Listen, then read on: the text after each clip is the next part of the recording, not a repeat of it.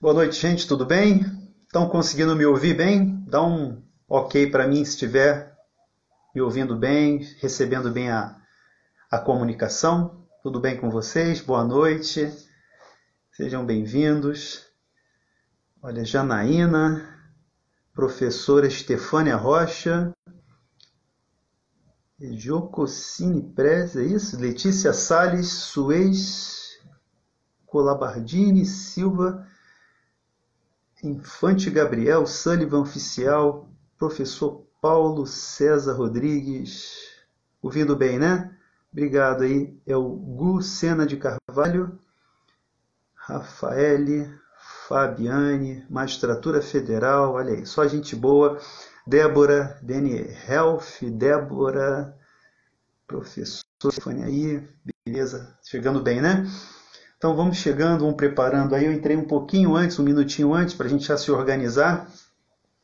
Sejam bem-vindos para a gente bater um papo hoje sobre Defensoria Pública da União, atuação criminal da DPU. Esse, essa semana a gente está falando sobre a Defensoria, né? Dia 19 é o dia da Defensoria Pública.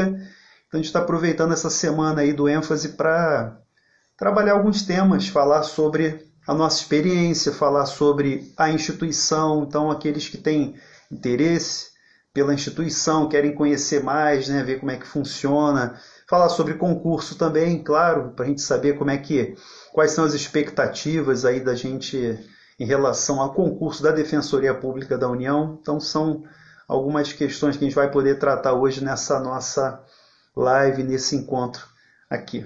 Beleza? Todo mundo aí já? Ó o Bruno Delprete aí. Seja bem-vindo, Bruno. Um abraço, irmão. A gente vai, então, bater esse papo, né? Eu, eu quero fazer de uma maneira informal, né? Escolhi esse tema porque é a minha vivência na Defensoria Pública da União desde que eu entrei, trabalhando na área criminal. Então, vou começar, posso falar? Então, começar, hein? Já que a galera já está a bordo aí, deixa eu ver quantos minutos. 8 e 2? Já pode, né? Então, vamos lá. Todos aí apostos. Então, gente, é... para quem não me conhece, é, quem não tive a oportunidade de conhecer, seja por aulas, né, aqui pelo ênfase, ou por outros momentos aí até por redes sociais, ou até pessoalmente, né, alguns a gente já tem essa, felizmente, esse contato direto, pessoal. É, sou Marcelo Zeda, tá? eu sou defensor público federal. Eu fiz o segundo concurso da Defensoria Pública da União, foi em 2004, tá? o meu concurso foi em 2004.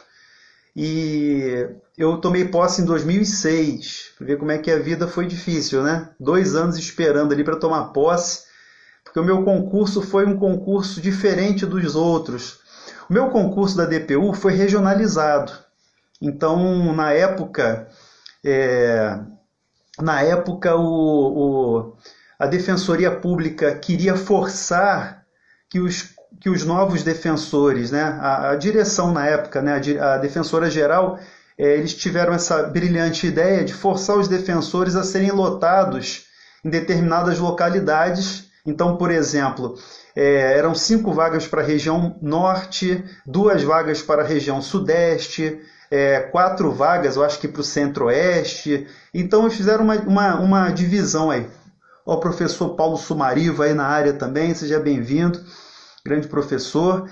É, todos os colegas professores também, que eu não tenha, mesmo que eu não tenha citado, sejam bem-vindos aí, participando aí, prestigiando esse nosso encontro. Mas então, meu concurso foi regionalizado, foi o único concurso da DPU que foi regionalizado. Então, é, como eu não tinha disposição para ir para a região norte, eram cinco vagas no norte e duas no, no, aqui no sudeste. Então eu optei pela região sudeste, concorri às duas vagas do sudeste. Se você olhar bem para mim, eu não tenho cara nem de 01 nem de 02. Nunca fui na minha vida, né, 01, 02, não, nunca, né, nem, nem o 04, né, que anda pegando todo mundo aí, não, nunca fui, né, minha classificação é sempre lá para o meio, mas eu sempre passo, eu chego lá. Então, é, eu fui classificado aqui no, no, na região uma região sudeste e tive que esperar bastante, porque eram só duas vagas. Então, é, até a abertura de novas vagas, foi uma espera longa, foi uma espera é, dolorida, dolorosa, até porque, é claro, a expectativa, né? Você passa no concurso, então fica aquela ansiedade. Nós temos agora é, colegas do último concurso, por exemplo, não sei se tem alguém aí acompanhando, né, que eles fizeram uma comissão, assim como na minha época também nós fizemos uma comissão dos aprovados para tentar pressionar politicamente. Nós tivemos agora, semana passada, algumas nomeações. Só que a Defensoria Pública da União está passando, como toda, toda, todo serviço público, passando por dificuldades orçamentárias por exemplo, nós temos, só para vocês terem uma ideia, nós temos mais de 700 vagas em aberto. Eu acho que é mais ou menos isso aí, por volta de 700 vagas criadas por lei, cargos que são criados por lei, só que nós não temos orçamento para implementar é, todas essas, né, todas as nomeações. Então, é, as nomeações que foram feitas no último concurso foram assim a conta gotas pelas vacâncias. Então, é, exoneração, promoção, então foram abertas as vagas, o pessoal foi entrando. Então está bem a conta gotas.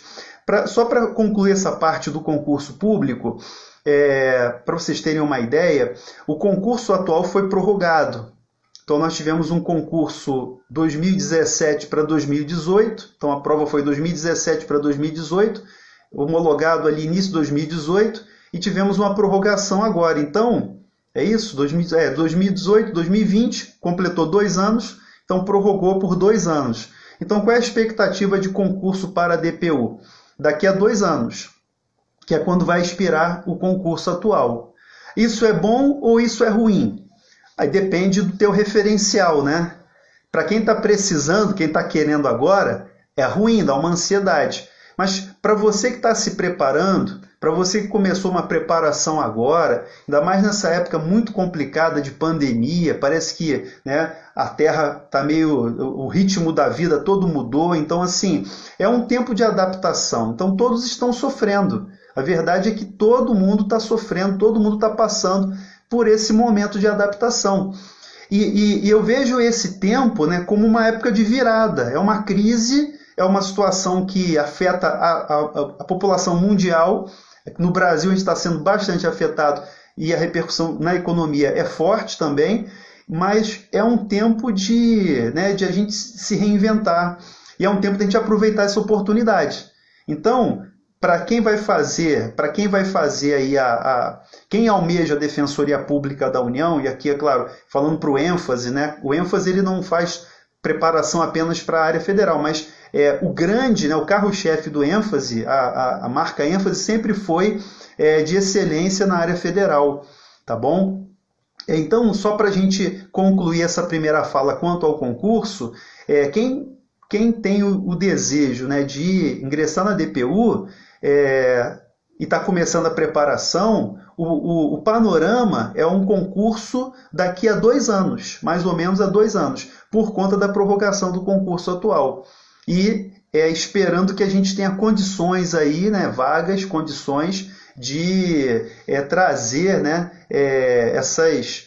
Né, trazer é, novas, abrir novas frentes, novas vagas para a gente poder, é, é, em breve, né, encerrando, expirando o prazo de validade desse concurso e podendo nomear o máximo possível dos aprovados desse concurso, que é a nossa torcida, para que a gente para que a gente abra aí novas oportunidades, tá bom? É, nossa carreira é uma carreira muito jovem, a Defensoria Pública da União é, tem membros muito jovens, eu sou um dos mais velhos, incrível que pareça, né? Eu sou um dos mais idosos da carreira. Eu tenho 48 anos, tá? Eu sou um dos mais velhos da carreira. A carreira tem uma média de idade assim, na faixa de 30 e poucos anos, é uma carreira muito jovem tá bom? Então, é, e, e, isso é bom porque você tem uma gama de, de, de situações que você vai é, vivenciar na Defensoria Pública da União, assim, pela é, gama de matérias que nós temos. Olha a Marilda aí, fala Marilda.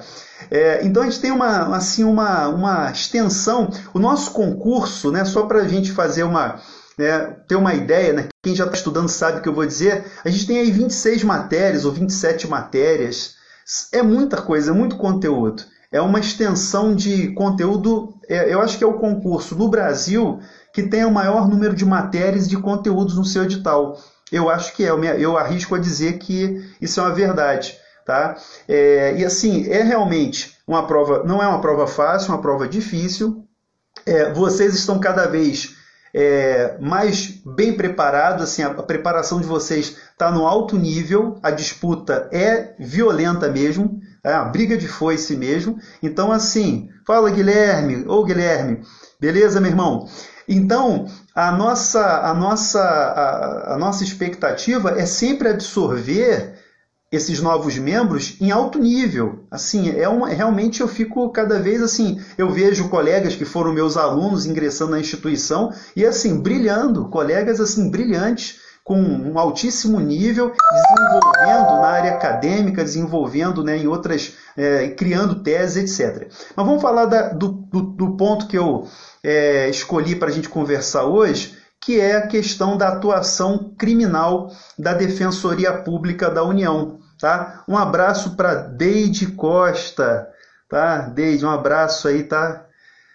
Bom, bom né? É, é, beleza. Então, um abração aí para Deide Costa, tá? Então, é, atuação criminal da DPU. Como eu falei, quando eu entrei em 2006, a gente, eu vou completar 14 anos esse ano de DPU, é, é, a minha atuação sempre foi na área criminal. Hoje, eu acumulo, aqui no Rio de Janeiro, eu trabalho no, no terceiro ofício regional, sou titulado terceiro ofício regional criminal e previdenciário.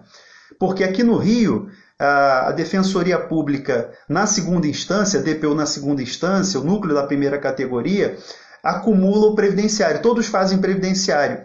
Então, nós temos quatro ofícios criminais e 11 ofícios cíveis.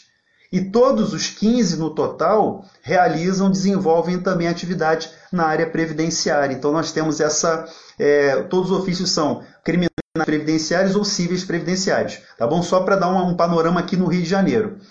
É, e no Brasília, eu trabalhei no TRF da primeira região, no TRF1, eu atuava só no criminal. Quando eu trabalhei na primeira instância, na segunda categoria eu trabalhava só no criminal também. Então, deixa eu explicar como é que a carreira está estruturada, né, para você é, se familiarizar. A Defensoria Pública da União tem três níveis. Né? O cargo de Defensor Público Federal tem a, a segunda categoria, que é o cargo de entrada, você faz o concurso e você é nomeado defensor público federal de segunda categoria, né? não que não, não quer dizer que né, seja menor, menos é, é, é só o nome do cargo, né? É, e aí, segunda categoria, primeira categoria e categoria especial. Então, nós temos três níveis na carreira, tá bom? A segunda categoria atua na primeira instância. Então, é a atuação de base, a primeira instância aqui da DPU. A primeira categoria atua nos tribunais regionais, federais, nos tribunais regionais eleitorais, é, nas turmas recursais, então é uma atuação de segunda instância. E a categoria especial atua nos tribunais superiores, então atuação no Superior Tribunal Militar, no STJ, TST, TSE, são os tribunais superiores. O Defensor Público Geral Federal tem atuação perante o Supremo Tribunal Federal. Só que ele tem uma equipe de defensores que são designados, uma assessoria, que são defensores designados pelo defensor geral, que vão atuar lá no Supremo Tribunal Federal. Então, alguns colegas que atuam, né? O colega assim, sem, é claro, sem fazer injustiça com qualquer um, né? Nós temos aí, de cabeça que eu me lembro aqui, o Gustavo Ribeiro, é um colega que tem uma história longa aí atuando no Supremo Tribunal Federal. É, outros colegas que atuam nessa assessoria do Defensor Público Geral Federal, que cabe a ele sustentar perante o STF só que sozinho ele não dá conta, até porque o Defensor Público Geral Federal ele acumula, né, ele, ele é o gestor de toda a instituição. Então, além de atuar perante o STF né, na, na, nas, nas causas de competência originária, nos habeas corpus lá no STF, então ele sozinho não daria conta, ele tem uma equipe de defensores designados aí numa assistência é, é, que atua no, no STF. Então, nossa carreira está nesses, tá nesses três é, níveis aí. Segunda categoria é a primeira instância, segunda instância a primeira categoria e categoria especial atua nos tribunais superiores. Agora, especificamente, como é que funciona a nossa atuação criminal? Nós temos atuação criminal na Justiça Federal, na justiça eleitoral e na justiça militar. Então nós temos essas três né, situações de atuação criminal. A federal, que é seria né, a Justiça Federal comum, a Justiça Eleitoral na matéria criminal, que é uma justiça especializada, a Silvana aí, isso, estagiária do Piragibe, né? É, conheço, grande Piragibe. Ele, é colega aqui do Rio, foi, né? Não sei se ele estava pediu transferência para o Rio, isso, Piragibe. É, agora, então, nós temos Justiça Federal, área criminal, Justiça Eleitoral e Justiça Militar, com atuação criminal. Só, pra, só uma curiosidade, na Justiça Eleitoral é, é, é, acontece a coisa mais engraçada. Por quê? Porque na primeira instância a gente atua nas varas né, é, estaduais que têm ali a, a competência eleitoral. Então, como você não tem né, a, a, a, justiça eleitoral, ela funciona né, dessa maneira, com a justiça estadual, né, os juízes estaduais, eles funcionam ali como juízes eleitorais e as varas ali com matéria eleitoral. Então, quando você faz uma audiência na eleitoral, é muito engraçado, porque o, o juiz é estadual, o MP é estadual, o defensor é federal. É muito curiosa essa situação, porque a nossa atribuição é atuar na justiça eleitoral. É claro que onde não houver defensoria pública da União instalada, eventualmente a defensoria estadual vai funcionar ou até mesmo o advogado dativo. Mas é muito curioso, já fiz algumas audiências quando eu estava na, na segunda categoria, em que era assim, era o MP estadual, o juiz estadual e o defensor federal. É a nossa atribuição.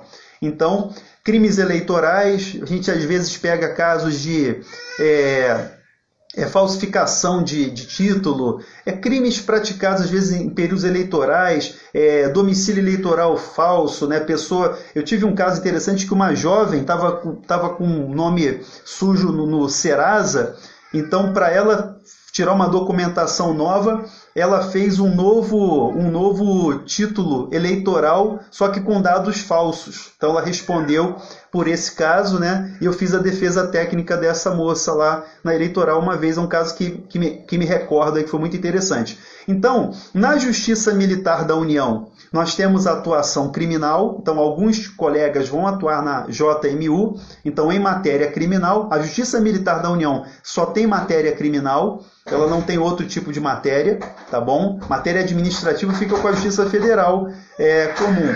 Matéria criminal compete à Justiça Militar da União processar e julgar os crimes militares definidos em lei. Então, a atuação nas auditorias militares é claro, onde houver aí é, núcleo da Defensoria Pública instalado, normalmente onde tem auditoria militar tem Defensoria Pública é, instalada da União, até porque nós nascemos, né, a nossa gênese é a advocacia de ofício da Justiça Militar. Então nós nascemos né, na Justiça Militar. O próprio Código de Processo Penal Militar, ele faz referência, claro que está desatualizado, mas ele faz referência aos advogados de ofício. Então, a Defensoria Pública da União, ela teve como embrião, ela teve como gênese o, é, a advocacia de ofício é, lá na esfera militar.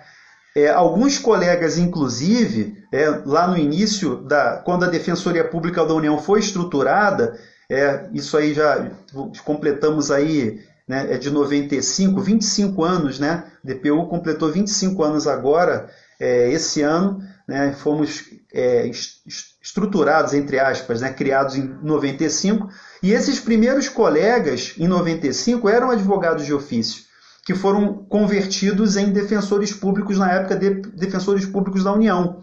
Então essa é a nossa história. Nós nascemos lá no ambiente da justiça militar. Começamos então os primeiros defensores foram advogados de ofício oriundos dessa carreira aí que atuava na justiça militar.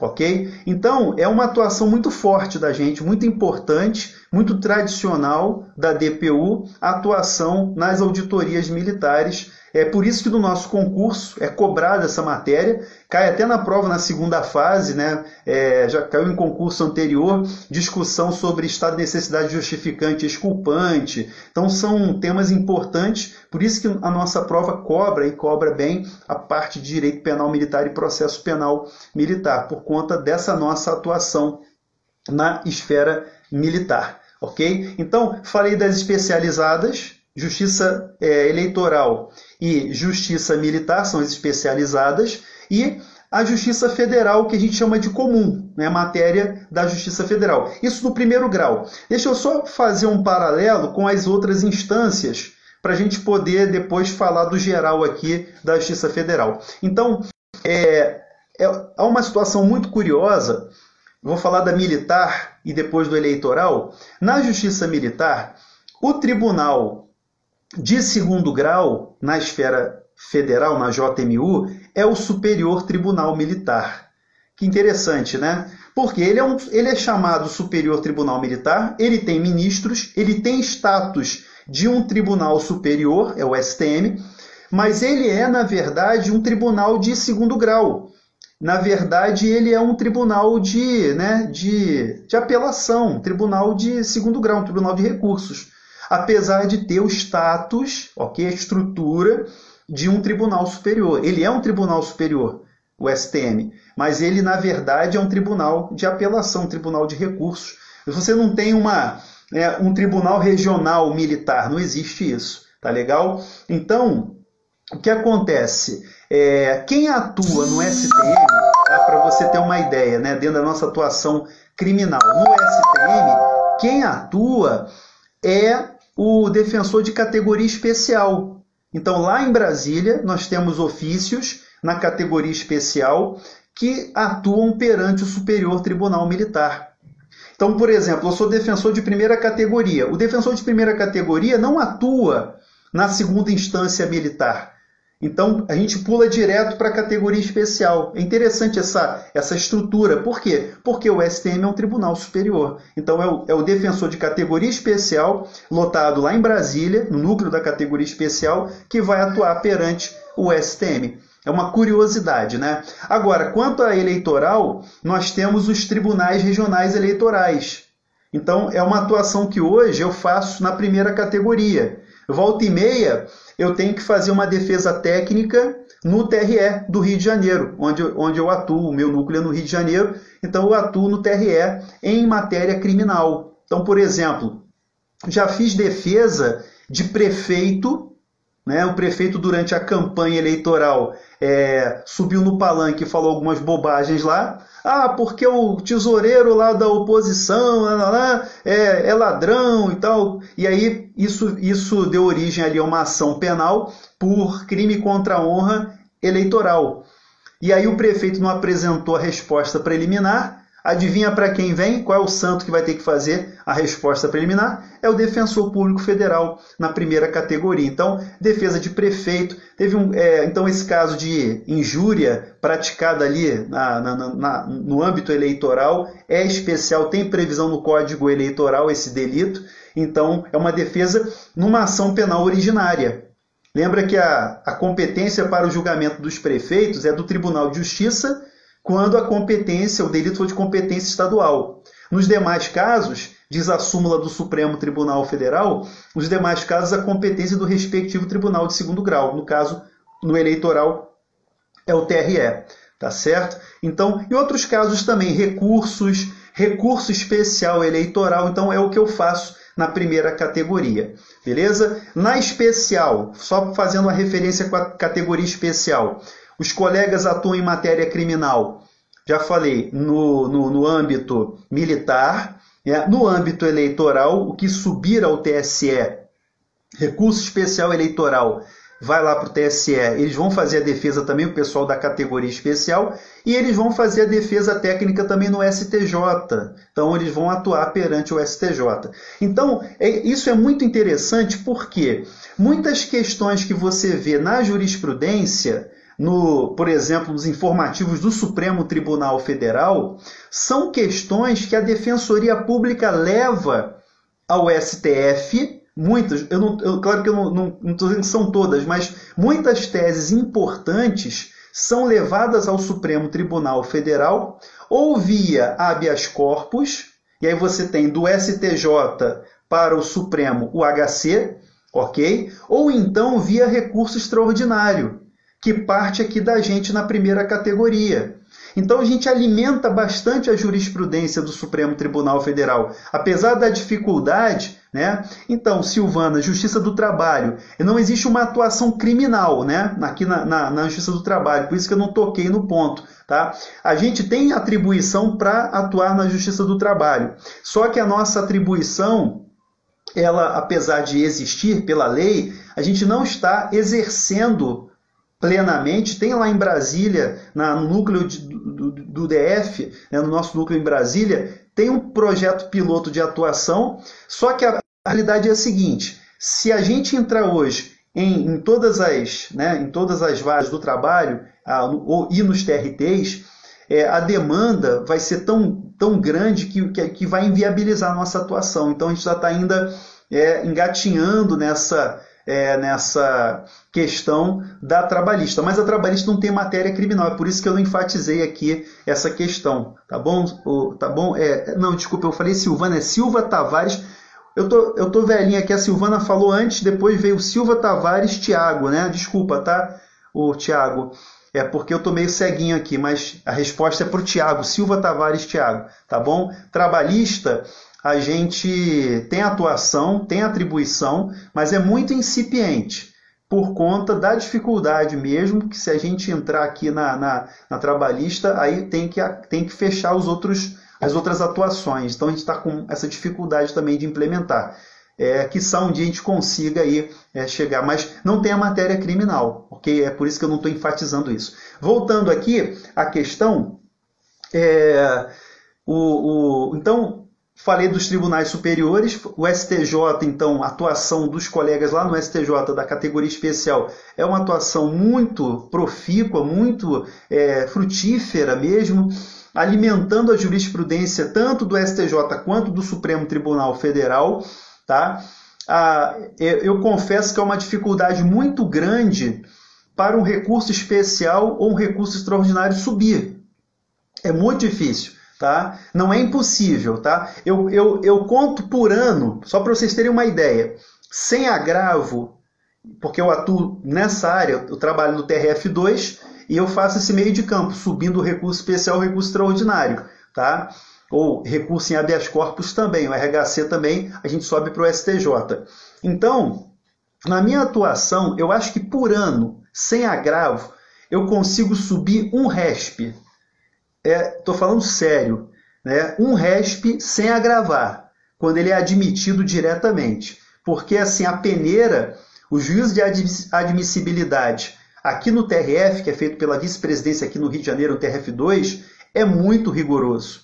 Então, e é, e é, muito difícil realmente, é, por conta da limitação da matéria, só matéria de direito, ou então divergência jurisprudencial, então violação, né, a efetiva violação da lei federal, de tratado. Então, é uma matéria muito restrita, o que dificulta muito a admissibilidade do recurso especial. Mas a gente faz, a gente trabalha assim incansavelmente nisso aí. É só quando não tem jeito mesmo é que a gente ah, não, não tem como recorrer, que é inviável mesmo o recurso. A matéria fática, por exemplo, discutir prova. Não posso discutir prova em recurso especial extraordinário. É, esse primeiro filtro aí é, é, vai impedir a admissão. Mas, às vezes, a questão né, do nosso recurso não é nem probatória, a questão mesmo de aplicação da lei. É, é uma questão que envolve, por exemplo, uma dosimetria da pena. O juiz aplica a dosimetria da pena sem fundamentação, então exaspera a pena base, é, fundamentando em elementos que são inerentes ao tipo penal. Isso aí é comum, todo dia isso acontece. E aí isso cabe, nesse caso, cabe o recurso especial, porque você não tem revolvimento de material fático probatório, mas você vai trabalhar nesse caso é, é, é, aplicação da lei, a violação, a, a, negativa de vigência da lei, porque ele não observou o artigo 59 do Código Penal, por exemplo. Então, assim, cabe, mas é, é sem agravo, eu vou confessar para vocês, sem agravo, é um RESP por ano, assim, a gente tem até comemoração no gabinete quando o RESP sobe sem agravar. Então, assim, é, realmente é, é, é muito raro, tá? Por conta desse filtro, por conta das súmulas, súmula 7 do STJ, diversas súmulas que barram a subida do recurso especial. É, quando o recurso é barrado, mas eu vejo que tem viabilidade, aí eu, eu interponho um agravo. Aí o recurso sobe, né? na verdade o agravo sobe, e aí a gente consegue fazer com que o STJ, né, Marilda? A Marilda sabe aí, isso aí. É a luta diária né, que a gente né, desenvolve aí para poder fazer subir esse recurso. Então, eu estou falando mais da primeira categoria, mas depois eu volto aqui para a base, para a primeira instância, tá? Só contar um pouquinho como é que é né, a emoção da primeira categoria. Tá? Então, o que acontece? A gente tem essa parte recurso especial, recurso extraordinário, recurso em habeas corpus, que são os recursos que vão subir para os tribunais superiores, o STJ e o STF, tá bom? É, e no próprio tribunal nós temos embargos infringentes e de nulidade, então é uma, é questão que a gente tem que ter muita atenção né, nos embargos infringentes e de nulidade, quando a decisão não é unânime e é desfavorável ao nosso assistido, então é um recurso exclusivamente em favor do réu, é um recurso que a gente tem que é, é, opor os embargos infringentes e de nulidade, até para esgotar a instância ordinária. Porque se a gente não esgota a instância ordinária, não abre o recurso especial extraordinário, não abre aí o caminho para subir aos tribunais superiores. Então, é só fala Paulo Lepore, olha aí, grande Paulo Lepore. Ô irmão, bem-vindo aí, meu irmão. Então a gente é, tem essa, essa. É uma labuta realmente é, é, é difícil, né? uma grande resistência. É, mas nem só de papel vive o defensor público federal. Né? Agora, papel não, porque quase tudo está eletrônico. Então, nem só de é, petição eletrônica vive o defensor federal. A gente faz sustentação oral também no tribunal. É, como é que funciona a sustentação oral? Estou falando da atuação criminal da DPU. É, a sustentação oral, eu não faço sustentação oral em todos os casos. Tá? A gente tem que ter um critério, escolher né, o que vai sustentar, o que vale a pena, porque é uma tese diferente. Às vezes é uma tese já já está consolidada, batida. Então a gente tem que também ter essa estratégia. O que, que vale a pena sustentar? Então eu não, eu não vou em todas as sessões, até porque se eu fosse em todas as sessões eu não conseguiria né, fazer nenhum recurso, não daria tempo de fazer o recurso. Tá? É, então tem que me dividir dessa maneira. Então eu escolho aquilo que vale a pena sustentar.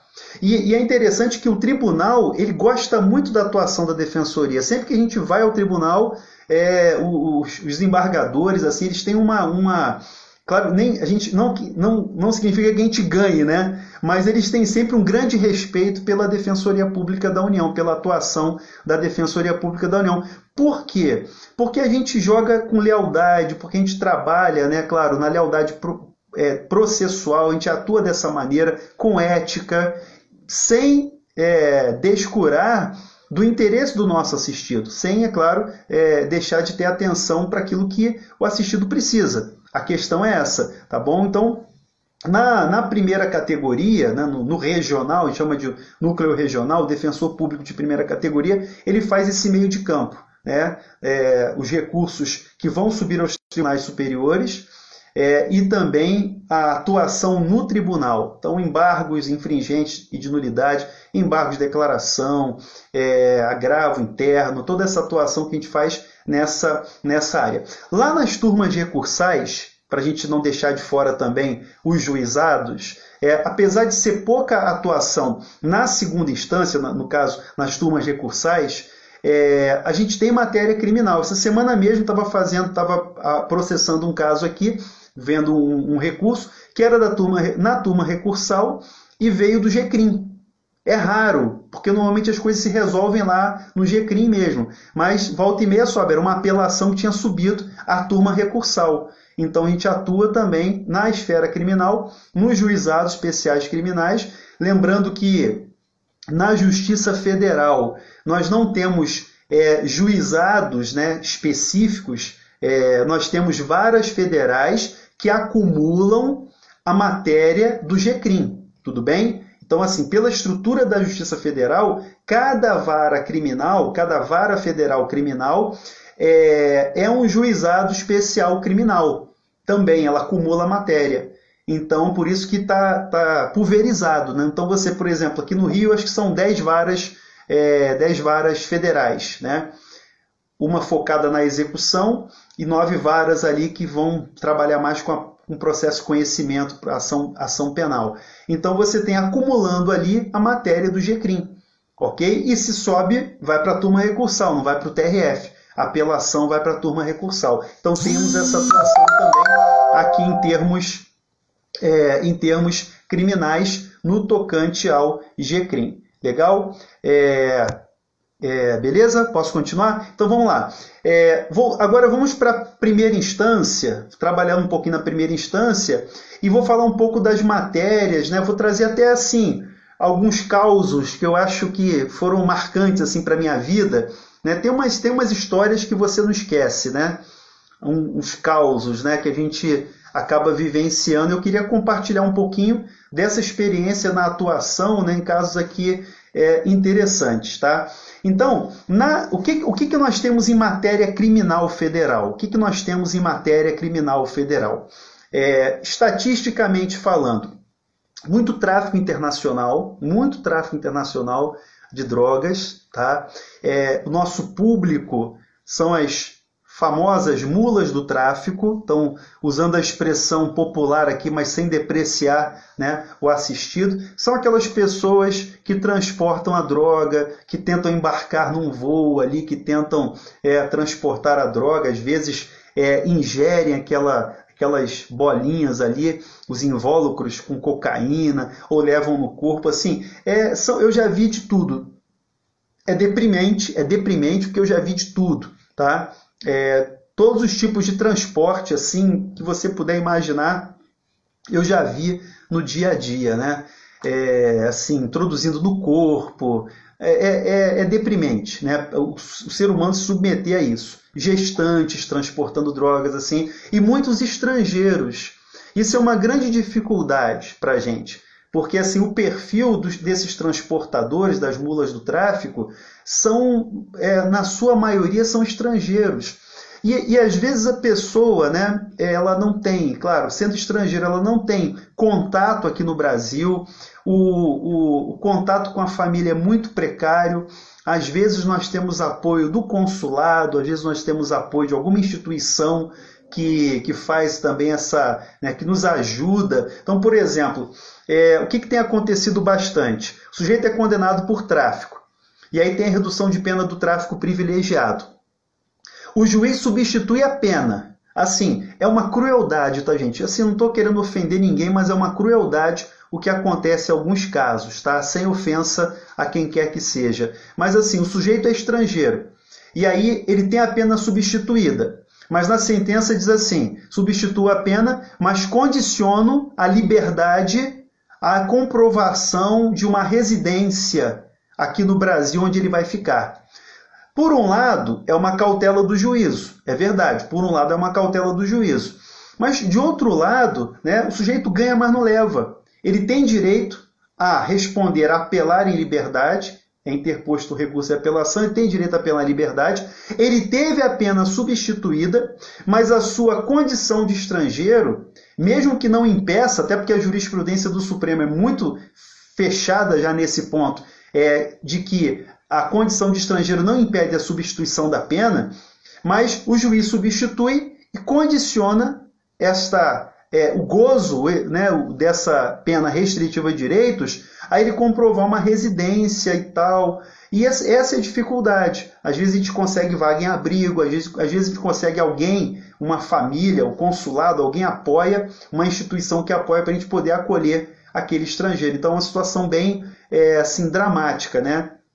Um caso agora recente que eu tenho acompanhado é um, é um sujeito que já tem uma certa idade, tem mais de 70 anos, desde 2019 que ele está preso, teve a pena substituída na, na, na sentença condenatória, a apelação subiu ao tribunal e até agora, há pouco tempo, estava. Eu vou até olhar de novo se já mudou a situação, mas até agora ele não consegue sair por conta dessa dificuldade. Quando consegue vaga no abrigo, ah, o, tem que ter um documento oficial. Então é uma, é uma dificuldade, uma burocracia para a gente conseguir é, implementar esse direito.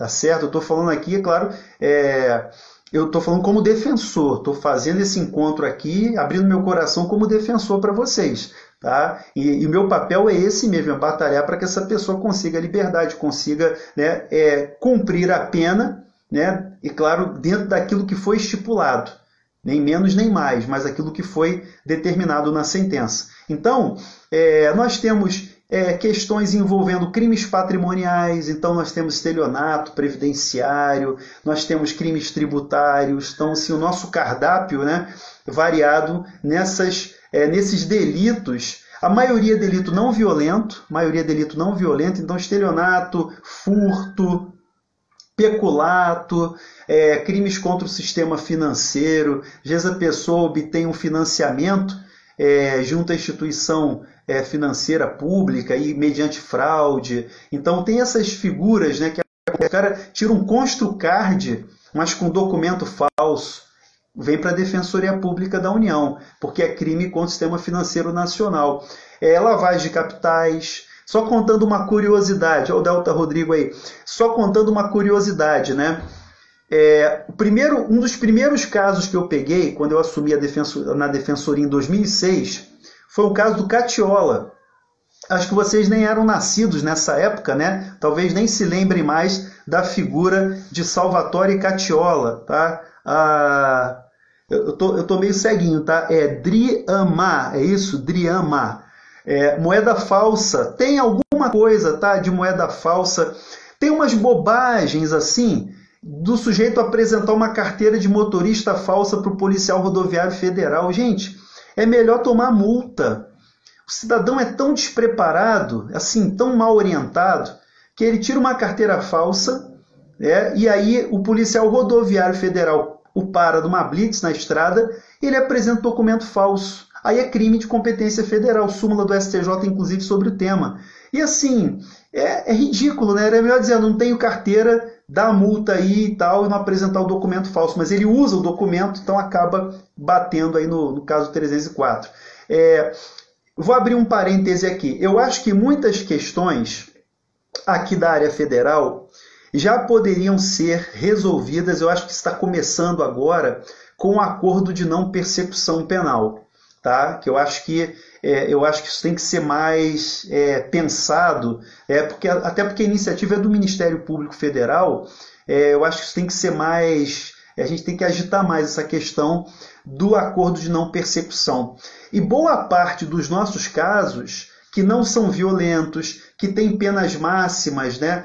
é, nessa faixa não superiores a quatro anos. Então, muitos casos podem ser abrangidos por um acordo de não persecução. A gente evitaria o drama do processo, a gente evitaria o desgaste da ação penal é, e daria uma solução que é legal, que é, é regulamentada e que é viável. Mas é uma questão de cultura, né, que aos poucos vai ter que ser é, é, trabalhada. Então, assim, é, são as matérias que a gente atua, crime ambiental nós atuamos também. É, volta e meia nós temos é o sujeito, por exemplo, ele extrai areia de um determinado local e ele acaba respondendo por dois crimes, porque ele não tem a licença ambiental, então ele vai responder pelo crime ambiental, e ao mesmo tempo ele está usurpando o bem da União, porque o mineral, areia, mineral, e é bem da União. Então o miserável, o miserável acaba respondendo por dois delitos ao mesmo tempo. Né? Por praticar essa conduta, ele viola dois bens jurídicos diferentes. Por mais que a gente esperneie com a tese né, de um delito só, a jurisprudência está consolidada. Então, uma vez eu tive um assistido que era um carroceiro, sujeito com uma carroça carregando ali areia. Carroceiro miserável mesmo carregando areia. E aí ele respondeu: crime ambiental por, por ter extraído areia sem a licença ambiental e o, o, delito de usurpação, lá da Lei 8176 de 91, que é um crime federal, usurpação de bens da União. Está lá na Lei 8176 de 91. Então tem isso. É, rádio clandestina, agora está um pouquinho mais embaixo, mas já houve uma época que tinha muita proliferação de rádio clandestina, volta e meia aparece é uma outra rádio aí clandestina, rádio pirata, é, Maquininha caça-níquel também já foi uma febre, né? Maquininha caça-níquel, então ainda tem alguns casos remanescentes aí é, desse. E foi uma questão traumática na Justiça Federal, principalmente aqui na segunda região, é, por conta da Operação Furacão. Vocês se lembram aí desse esse evento histórico, né? Operação Hurricane, Furacão. Isso deixou um traumatizou um pouco o tribunal aqui, então, questão envolvendo, né? Vocês lembram da, da, dessa história aí? Então, uma questão ainda sensível, né? O, o, o por isso que você não vê é, a pessoa sendo absolvida pela maquininha caça-níquel é, sempre é crime federal, então se presume que aquele componente é, foi, é, foi importado sem, a, sem a documentação legal e tal. Essa história que sempre tem prevalecido. Então, assim, nós temos roubo, temos. Roubo, é, se for roubo ao, ao correio, que é o, mais comum aqui, pegando o cenário do Rio de Janeiro, né, a gente tem muitos casos de roubo a correio. Então, eu até brinco, né? Se você for numa festa fantasia na Zona Oeste, no Rio de Janeiro, é claro que nesse tempo de pandemia, né, não dá nem para fazer festa, mas depois da pandemia, se você for convidado para uma festa fantasia na Zona Oeste, não vá fantasiado de carteiro, porque você vai ser assaltado pela gangue do Paraibinha, que é recorrente, ele, ele é o mestre dos assaltos aos carros né, de correio, aos, aos carteiros aí no Rio de Janeiro. Então são essas é, histórias aí, são casos interessantes. Teve um caso que eu vou contar para vocês, que é um, um, é um caso mesmo assim, é, emblemático na minha história na defensoria. É, eu vou, não vou falar o nome, tá? Mas foi o seguinte: um, um cidadão é, croata, croata, é sérvio, é, sérvio croata, acho que era croata, um cidadão croata foi preso transportando drogas aqui no Aeroporto Internacional do Rio de Janeiro. Ele foi preso em flagrante, processado. Isso já tem bastante tempo, tá? Foi logo, logo que é, foi ali nas 2008, por ali, 2007, mais ou menos isso. Faz bastante tempo. Esse cidadão croata foi preso em flagrante, permaneceu preso. Na época não se concedia liberdade para o tráfico e tal. Quando nós chegamos na audiência de instrução e julgamento, ele resolveu colaborar. E aí ele fez a colaboração é, naquela, naquela audiência. Falou, contou, deu nome, deu ali um, contou uma história mirabolante, tal, nomes, telefones tal, citou uma opção de gente. Beleza. É, eu fiz a sustentação, as alegações finais e tal. E aí você tem aquelas situações que você faz e não acredita muito, né, que vai colar. E a tese a minha tese é, foi, foi né, sustentada lá e a juíza não proferiu sentença na hora, ela não deu sentença na hora, ela deu sentença em gabinete. Tá? É, um belo dia, algum tempo depois, alguém bate a minha porta, lá na DPU, estava no gabinete, toque, toque, toque. Aí eu falei assim: pode entrar. Quando eu disse pode entrar, adivinha quem era? Era o croata, vestido de preto, eu falei, pronto, eu vou morrer, minha vida passou como um filme, de repente, eu falei, chegou a minha hora. O, o cidadão fugiu da cadeia, que estava preso, não se dava liberdade. Naquela época não se concedia liberdade no tráfico, era ainda aquela redação do 44 da lei de drogas, né, que não tinha sido declarada inconstitucional ainda. E aí, quando eu falei, pode entrar, e me entra o croata vestido de preto, eu falei, vou morrer agora, chegou a minha hora. Minha vida passou como um filme, de repente, e eu procurei uma rota de fuga, não tinha, porque era a janela, atrás da minha cadeira era a janela. Eu falei, vou morrer. E aí eu falei, já que eu vou morrer, vou morrer com estilo. Né? Aí eu perguntei, agora tem que ser legendado, tá? Eu perguntei para ele, o que que, é, é, é, o que que você está fazendo aqui? Eu falei, vou morrer, vou morrer bonito. Né? O que que você está fazendo aqui? Né? Em legenda, né? Ele falava inglês, meio... Aí eu falei, what are you doing here? Falei assim para ele. Aí ele na legenda, o oficial de justiça me soltou. Eu pensei, primeiro, primeiro pensamento que ele, foi, que ele tinha fugido e tinha vindo me matar porque não gostou da defesa. Né? É, são paranoias do defensor. E aí, quando eu fiz essa pergunta, ele disse na legenda que o oficial de justiça tinha soltado. Eu falei, como é que pode? Não é possível. Eu falei, senta aqui. Entrei lá no sistema para consultar, porque eu não tinha sido intimado do processo ainda. E aí vi que na sentença a juíza tinha concedido perdão judicial. Então, assim, você está pensando, perdão judicial? É, perdão judicial. O que, que ela fez? Ela aplicou a lei de proteção à testemunha, tá? a lei 9807 de 99, que, de acordo com o STJ, é a regra geral para delação premiada.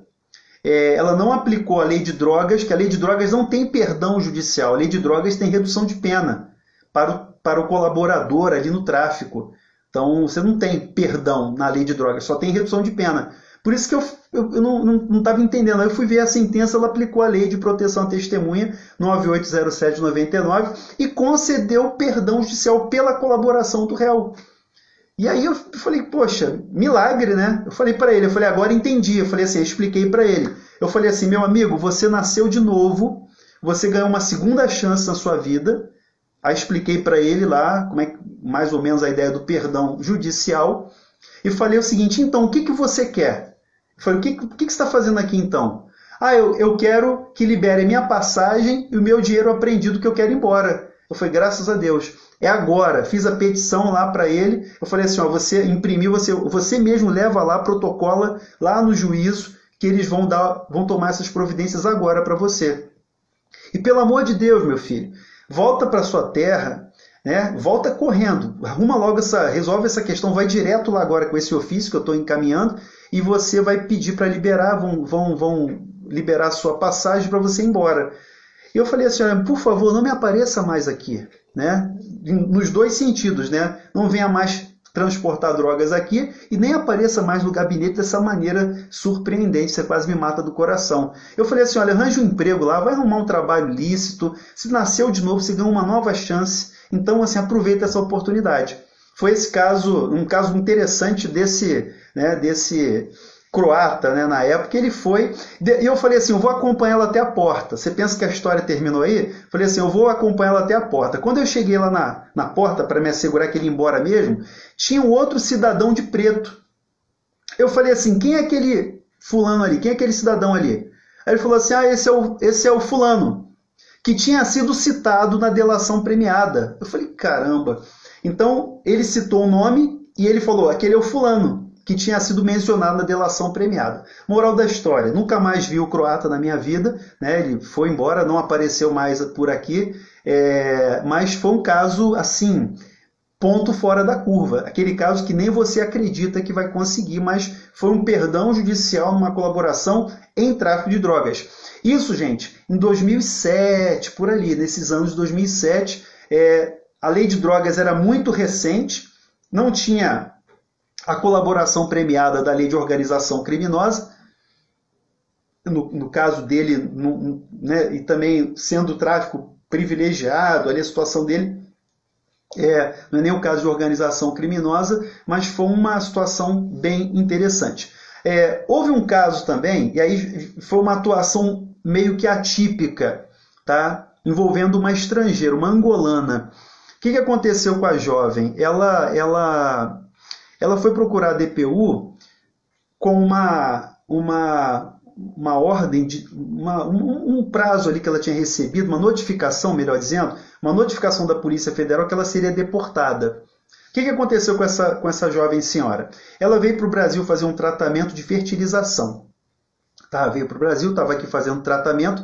Ela tinha ali aquele, aqueles 90 dias, né, que é o tempo que ela tem para permanecer 90 dias, é, só que ela fez a contagem errada. A moça contou errado. Em vez de contar 90 dias, ela pensou que eram 3 meses. E aí, mês de 31, né, passou de 90 dias. E aí, quando ela foi à Polícia Federal para renovar, que ela contou errado, ela recebe essa notificação que era para se retirar do país, senão ela sairia compulsoriamente. No meio do tratamento de fertilização, a moça veio desesperada e procurou a DPU. E agora? O que, que você vai fazer num caso desse? Eu falei, caramba, o que, que eu vou fazer? Não é matéria criminal, mas é uma questão que envolve a liberdade de locomoção, ir e vir, permanecer no Brasil. E aí, gente, aí é a cara e a coragem, né? Eu, eu fiz um HC, eu elaborei um HC, despa fui despachar com um juiz, que era um juiz até bem rigoroso na, na época, fui conversar com ele, expliquei a história, Falei, olha, que situação é essa? Tem a comprovação médica, aqui toda a documentação médica. A moça contou errado o prazo, coitada, né? Aí conversei com ele e ele concedeu a ordem do HC. Um caso bem interessante dessa moça. E aí ela conseguiu, a ordem foi para que ela que renovasse ali o período de permanência para ela, enquanto ela estivesse ali em tratamento, e claro, comprovando o andamento do tratamento de fertilização. E aí ela conseguiu ficar no Brasil. Não, não foi uma questão criminal, mas foi resolvido uma vara criminal, até porque a ordem. E, e detalhe, né? Você pode estar estranhando, não tinha ilegalidade. O, o, o, delegado federal não cometeu nenhuma ilegalidade. Como é que você impetra um HC? Tem horas que não tem jeito, o que, que eu vou fazer? Eu vou pedir como? Eu falei, eu vou, vou entrar com o HC e vou explicar para o magistrado. E aí o magistrado entendeu, se sensibilizou com a questão e acabou concedendo a ordem, permitindo que a senhora lá permanecesse para fazer aquele tratamento lá. E apesar de não haver nenhuma ilegalidade, eu sei que não havia ilegalidade na conduta do delegado, mas era uma situação ali de um erro de interpretação né, do tempo que ela tinha para ficar no Brasil. Então isso acabou é, sendo viabilizado através do HC. Então, assim, é, a, gente tem que, a gente tem que arriscar, a gente tem que usar a imaginação, a gente tem que ter essa ousadia né, em determinadas situações é, e, e, colocar a cara a tapa mesmo, né, porque poderia ser é, esculachado pelo juiz, tá, tá de brincadeira, né? Impetrar um HC aqui e tem nada aí. Então, assim, você passa por essas situações, né? Há essa possibilidade, mas a gente tem que fazer, né? É como, como, como diz o filósofo, a gente tem que dar nó em pingo d'água. Claro, dentro da legalidade, dentro de uma conduta ética, tá? dentro de, uma, de um respeito, atuando sempre ali. É, eu já, assim, no, no, no início, né? Quando eu, quando eu comecei a atuar na DPU no Rio de Janeiro, nós éramos muitos, poucos, né? eram poucos defensores, é, e a gente não tinha, né? Como não há hoje ainda, é, na, na, área criminal, não há um defensor para cada vara federal. A gente tem que rodar diversas é, juízos ali atuando cumulativamente porque a gente não tem gente suficiente. Então, é, a gente não tem uma equipe de funcionários. Né? Eu, eu, eu tenho é, uma, um, uma equipe é, que é um estagiário, né? Nós temos, eu tenho uma estagiária é, de graduação e uma estagiária de pós-graduação. Tem a Marilda aí, né? Marilda tá aí acompanha. Marilda tá indo aí ou foi embora? Marilda que, que é requisitada, mas que apoia ali diversos gabinetes. Então, Marilda aí, nossa é, companheira de, de batalha diária na DPU, então atuando em vários, é, atuando, apoiando vários gabinetes ali dos criminais, mas assim, com essa dificuldade. A gente não tem uma estrutura de pessoal adequada, então a gente tem que. A Marilda é isso aí, Marilda Guerreira, com a gente aí já há um bom tempo dando essa força, né, me ajudando, me auxiliando para a gente poder é, é, é, se desdobrar para realizar. Mas não tem uma, um gabinete. O gabinete sou eu, né, tem uma estagiária de graduação que está emprestada porque é do colega que está de licença, que teve está é, tá, tá de licença de capacitação, então ela está emprestada para mim, e tem uma e tem uma estagiária de pós-graduação, que é uma novidade que a Defensoria Pública conseguiu implementar recentemente. A equipe é isso. Os voluntários, né, não posso fazer injustiça, porque tem sempre também aí os, os aguerridos advogados voluntários, só para dar uma dica, tá, gente? Eu sei que nessa, nessa fase agora de. de tá quase acabando nosso tempo. Nessa fase de, de pandemia e de isolamento social, é, tá mais difícil, mas a Defensoria tem um, tem um programa muito interessante que é de voluntariado. Tá? Então você está estudando para concurso, é, e, e, quer ao mesmo tempo né, fazer uma prática, boa prática, é, e, e é claro, isso vai contar. Isso conta como, como título, para prova de defensoria, como, como título, conta pontos. Tá? E te dá a prática também necessária para você comprovar para determinadas carreiras que vão exigir a prática jurídica. Então, assim, é um, pro, é um programa muito bom, tem um contrato direitinho, é, vai, você vai receber uma certidão ali, uma declaração de, desse tempo de voluntariado, funciona como título para concurso da defensoria. Então, assim, é uma dica que eu deixo para vocês. Quiserem conhecer melhor a instituição, quiserem é, fazer essa parceria com a DPU e é, é, consigo fugir da área criminal? é, é Dara Rafael, né? Dara.rafael. É, a Marilda aqui, é Marilda, é isso aí, assessora para quatro gabinetes, né? É missão impossível. Mas bom, a, quer fugir da área criminal? Não tem como você, não tem como você, é, não, não tem como a gente escolher. Então, assim, eu, eu escolhi na época, eu queria o criminal e a vida toda eu consegui escolher, porque eu sempre gostei do criminal.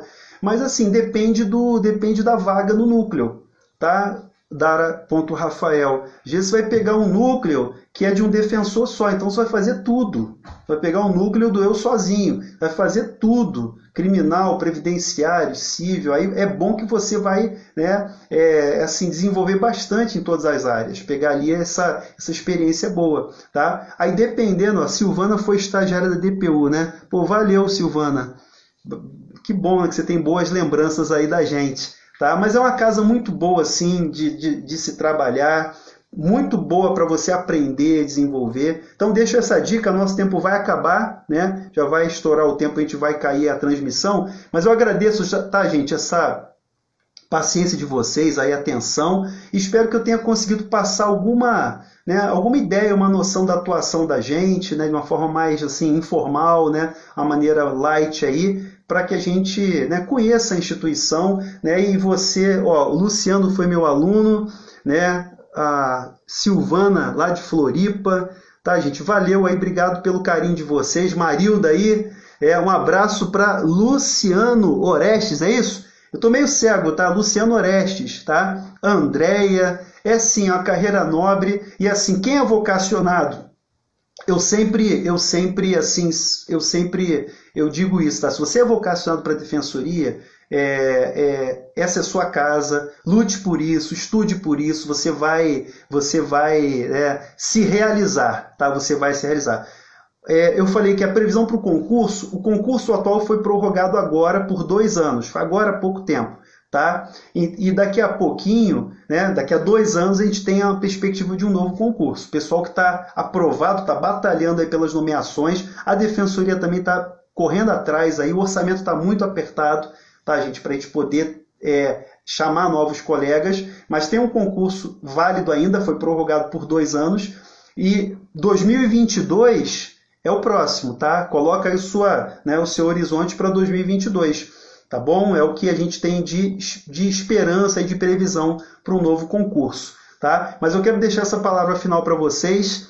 É, se você tem essa vocação para a defensoria, é, vale a pena sim, é uma realização, tem momentos muito legais, assim, é, experiências muito legais que a gente vai é, na carreira. A Defensoria Pública da União ela é nacional, então você tem assim a experiência de rodar o Brasil. Quem quer conhecer o Brasil? Ah, mas eu não quero ir lá para o fim do mundo. Não tem jeito, vai para o fim do mundo, a primeira lotação vai ser no fim do mundo.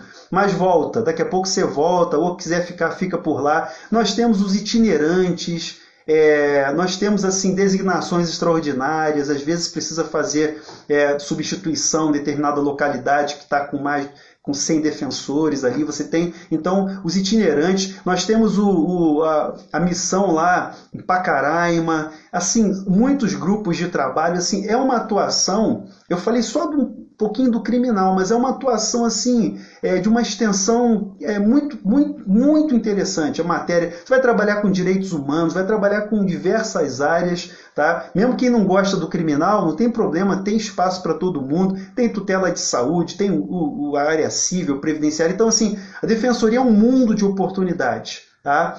É uma carreira jovem, como eu falei, a gente está ainda aí né, é, abrindo espaço, a gente conquistou muito espaço e tem muito para conquistar ainda. Tá aí, se você tem essa vocação, se você tem essa, né, essa é, é, essa afinidade, né? se você é, é, se identifica, eu quero te incentivar, te estimular realmente a buscar isso aí, né? E ao, daqui a pouco ser meu colega aqui, trabalhar aqui né, próximo, mesmo que a gente não esteja no mesmo núcleo, né? Seremos brothers in arms, né? Irmãos de armas aí na Defensoria Pública. Gente, obrigado pelo carinho aí, pela participação, pela presença e pela interação de todo mundo, tá? Eu vou encerrar agora, né? Nosso tempo já está estourado aí e deixo para vocês aí um, né, um beijo, um abraço forte para para Piragibe, vou mandar assim, Fernanda, são grandes amigos aqui, tá? E desejo uma boa noite para vocês, uma noite de paz, uma noite que vocês possam aí ter, né, uma tranquilidade, mesmo nesses tempos tensos que nós vivemos, mas que né, a cabeça esteja bem tranquila no lugar. Continue estudando, tá? Não joga toalha, é, a vida não parou, apesar de todas as pressões aí, as tensões que a gente tem vivido. É, vamos levar a sério realmente essas as medidas aí de, de né, vamos nos cuidar, vamos nos proteger, mas vamos manter o foco, tá? Não perde o foco não, porque a vida não parou não. Daqui a pouco o concurso vem, daqui a pouco a prova chega aí, fique preparado. Um abraço, gente. Boa noite para vocês, tá? Até a próxima, hein? Um abraço.